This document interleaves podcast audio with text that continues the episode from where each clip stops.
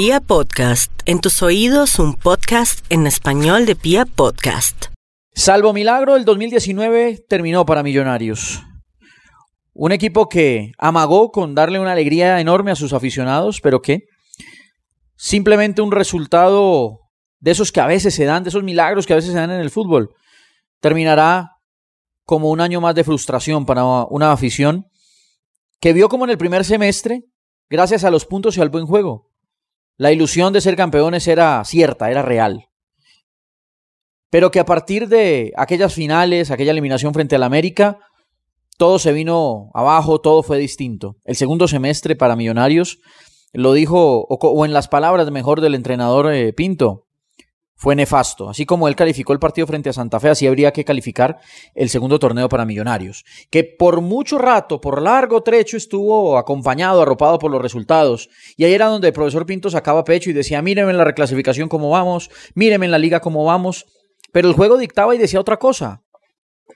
Así como en el primer semestre el juego decía que Millonarios era uno de los grandes y no el mayor favorito al título, el juego en el segundo semestre decía que Millonarios no tenía las bases, no tenía la fuerza, no tenía el juego como para que sus aficionados de verdad se ilusionaran con el campeonato. Y faltó autocrítica, eh, si se quiere un poquito de humildad. Empezó el entrenador a buscar enemigos por fuera, le fastidió, le dio, le dio rabia que muchos de nosotros, los periodistas, quisiéramos hacer análisis, en la mayoría, por lo menos los que yo escuché, opiniones de juego unas acertadas, otras no, inclusive las mías, pero que no iban en contra o no iban con ningún eh, mm, ingrediente de rabia o de hacerle daño a, a la campaña de Millonarios. También encontró él la excusa en los planteamientos de los rivales, generalmente cuando venían al campín. Y claro, también se enfrentó a un par de técnicos. Y al final, eh, también los árbitros fueron objeto de sus, de sus críticas. Profesor Pinto, para nadie es un secreto que es una estratega de los buenos que tiene este país, uno de los entrenadores más estudiosos y más juiciosos y un gran entrenador. Pero creo que esta lección la hemos aprendido todos. El fútbol no es solamente conocer de tácticas, manejar bien el tablero, hacer buenos entrenamientos.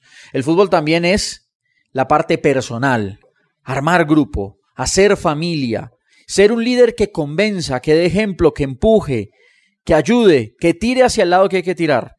Y se vio clarísimo en el último clásico. De rojo se vistió la esperanza, de rojo, de rojo se vistió la unidad, de rojo se, se vistió el convencimiento, el creer que se podía. De azul se vistió todo lo contrario.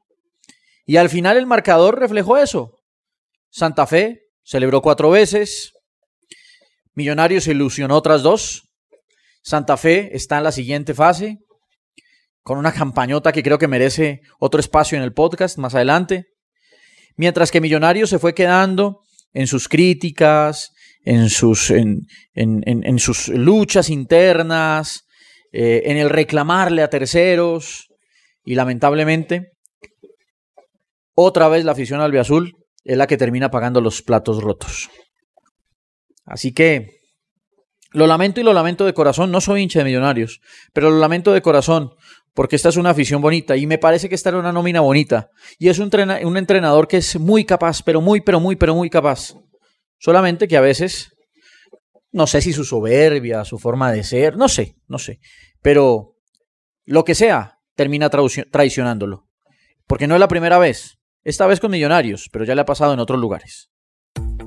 Hoy, un pro hace lo que sea por sus proyectos. The Home Depot está aquí para hacer tu trabajo más fácil. Tenemos los productos que conoces y confías en nuestra app.